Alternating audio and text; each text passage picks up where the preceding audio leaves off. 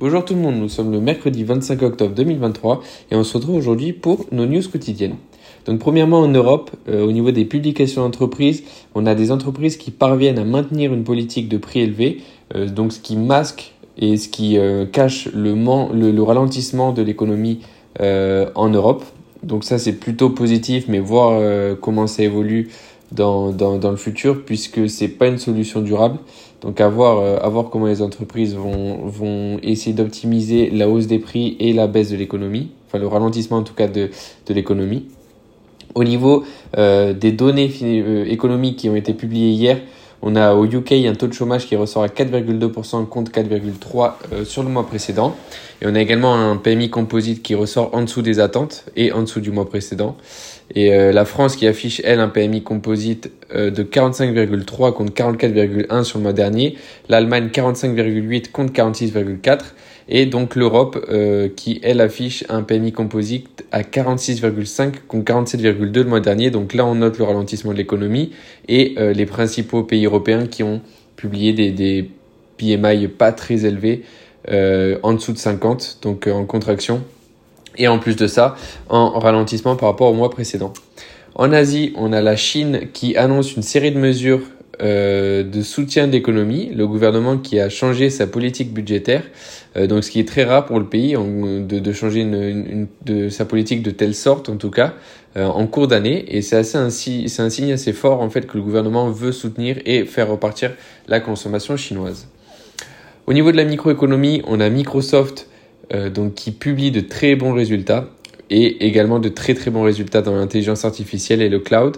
Donc les, les résultats sont au-dessus des attentes et les investisseurs réagissent surtout au fait que l'entreprise publie des, résultats positifs. Elle prenait 6 euh, en pré-marché donc euh, ce matin et là elle est aux, aux, alentours de entre 2 et 3% Alphabet, elle, qui publie également de, des résultats au-dessus euh, des attentes mais elle déçoit sur la partie IA puisque les, les résultats donc sont euh, la croissance en tout cas de, de l'entreprise est boostée par son activité de publicitaire euh, mais pas trop par l'IA et le cloud. Et donc les investisseurs tapent un peu sur l'entreprise américaine puisqu'elles sont déçues euh, des chiffres donc concernant l'IA et le cloud. Et le titre perd 9% alors je parle entre 9 et, et 9,5 ou même entre 9 et 10%, je crois qu'il est passé en dessous des, des 9,5 donc pour moi c'est pas très justifié. Donc ça potentiellement offre un beau point d'entrée. Air Liquide qui confirme ses objectifs après une croissance modeste au troisième trimestre. Dassault Systèmes qui relève son objectif euh, de bénéfices par action pour 2023. Kering qui publie une baisse dans ses ventes de 13% au troisième trimestre, Michelin qui relève ses perspectives de cash flow libre pour 2023 malgré une croissance faible, Orange qui avec Mazdoville ont choisi Digi euh, pour, euh, euh, comme acquéreur donc des actifs dont ils entendent se séparer afin de répondre aux préoccupations de l'Union européenne. Donc on rappelle que Orange doit racheter Mazdoville, Mazmobile. Stellantis va créer une entreprise commune avec Orano pour recycler donc les batteries de véhicules électriques. Euh, le groupe met également au chômage technique 525 employés dans le Michigan. Et enfin, Air Liquide qui va construire une plateforme de production bas carbone. Donc c'était tout pour les news macro et microéconomiques. Euh, au niveau des, mm, des indices, on a le CAC qui prend 0,3, le DAX qui est stable et l'IBEX qui prend 0,1 après 5 jours de, de, de baisse. Le stock 600 qui est stable, S&P qui perd 1%, Nasdaq qui perd moins 1,75%, euh, Dow Jones qui prend, enfin qui est stable à 0,08, euh, Shanghai qui a clôturé ce matin plus 0,4, Hang Seng plus 0,4 et Nikkei plus 0,6.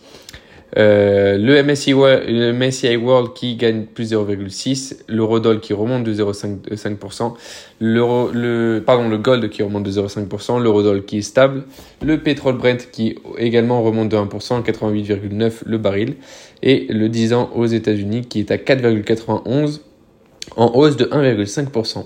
Enfin, le VIX qui, euh, donc, est descendu sous les 17 et qui là est en train de remonter de plus 5,5% et qui est tout juste à, aux, 20 points de base. Donc, à voir la volatilité des marchés, notamment portée par, la, par Microsoft, etc. et les gros mouvements vendeurs, à voir comment, euh, comment tout ça se, se va, va, va tout simplement évoluer dans les prochains jours.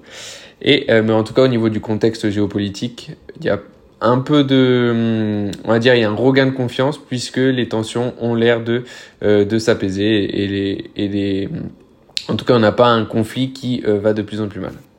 C'était tout pour moi aujourd'hui et on se retrouve demain pour nos news quotidiennes.